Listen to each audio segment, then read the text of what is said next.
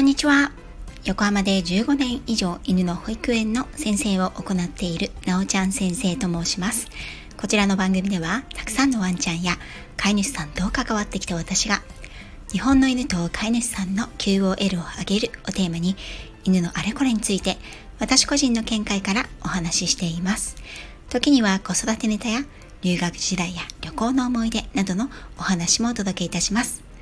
さて、久しぶりの子育て、犬育てのシリーズとなりました。今回は叱ると怒るについてお話ししようと思います。叱ると怒る。この違い、皆さんはどう思いますか？調べてみると、怒るは腹を立てる。感情的に自分のイライラや怒りをぶつける。つまり、怒るは自らの感情を表す言葉なんですね。叱る。こちらを調べますと、目下の者の言動の良くない点などを指摘して強く咎める、注意する。こちらは相手のためを思いアドバイスをしたり行動を注意をしたりする。こちらは行動になります。端的に違いを説明するとこのような違いが出ると思います。それでは子供や犬が望まぬ行動し、それを修正したいという場合は、どちらの態度で接するか。相手が犬や子供でない場合でも、皆さんも一度は経験があると思います。私も常々気をつけたいなと思うのは、怒るというのはあくまで自分の感情そのものなんですね。叱るは行動なんですよね。なので、相手に対して怒る自分の感情をぶつけるというだけでは相手が大人ならばいざ知らず。子供や犬では相手がつまり自分がですね怒っているなという感情は伝わるんですがなぜ怒っているのかどうしたらいいのかは伝わらないんですね。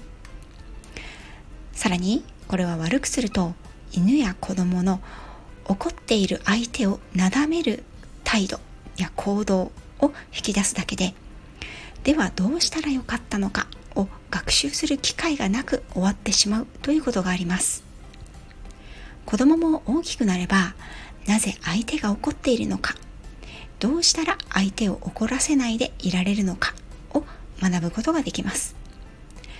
会社から帰宅して奥さんの機嫌がすこぶる悪かったら昨日夕飯いらないっていう連絡を入れないまま残業して外でラーメン食べて帰ってきたからだなぁとわかるわけです。ですが残念なことに小さな子供や犬にはこれがわかりません。相手が怒っているということはわかるけれどなぜ相手が怒っているのかでは自分はどのようにしたらいいのかがわからないため同じ行動を何度も繰り返します。ここで大事なのは正解がわからなければ子供も犬も同じ行動を繰り返すということです。こんなに申しませんと泣いてるのになんでまた明日に同じことを繰り返すんだろう。こんなにダメいけないと怒るとシュンとした顔をするのにどうしてうちの犬はスリッパをかじるんだろう?これは正解が分かってないからにつながるんですね。申しません。と泣くことや怒られるとシュンとした顔をして尻尾を下げたりひっくり返るという行動は怒っている相手をなだめる行動なんです。次からどうしたらいいのかが分かったわけではないんですね。親も飼い主も人間です。怒ることはあります。私もしょっちゅう怒ってます。犬に怒るということはほとんどありませんがとすることもたまにあります。子供にも怒ったりイライラとすることもあります。ですが気をつけていることがあります。怒りは人間の純粋な感情の一つです。私はこの感情はあんまり我慢しすぎたり、押さえつけたりすることも良くないなと思っています。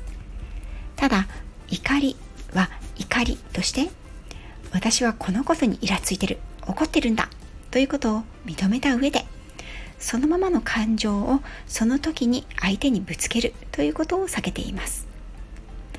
この感情処理の仕方は人それぞれだと思います。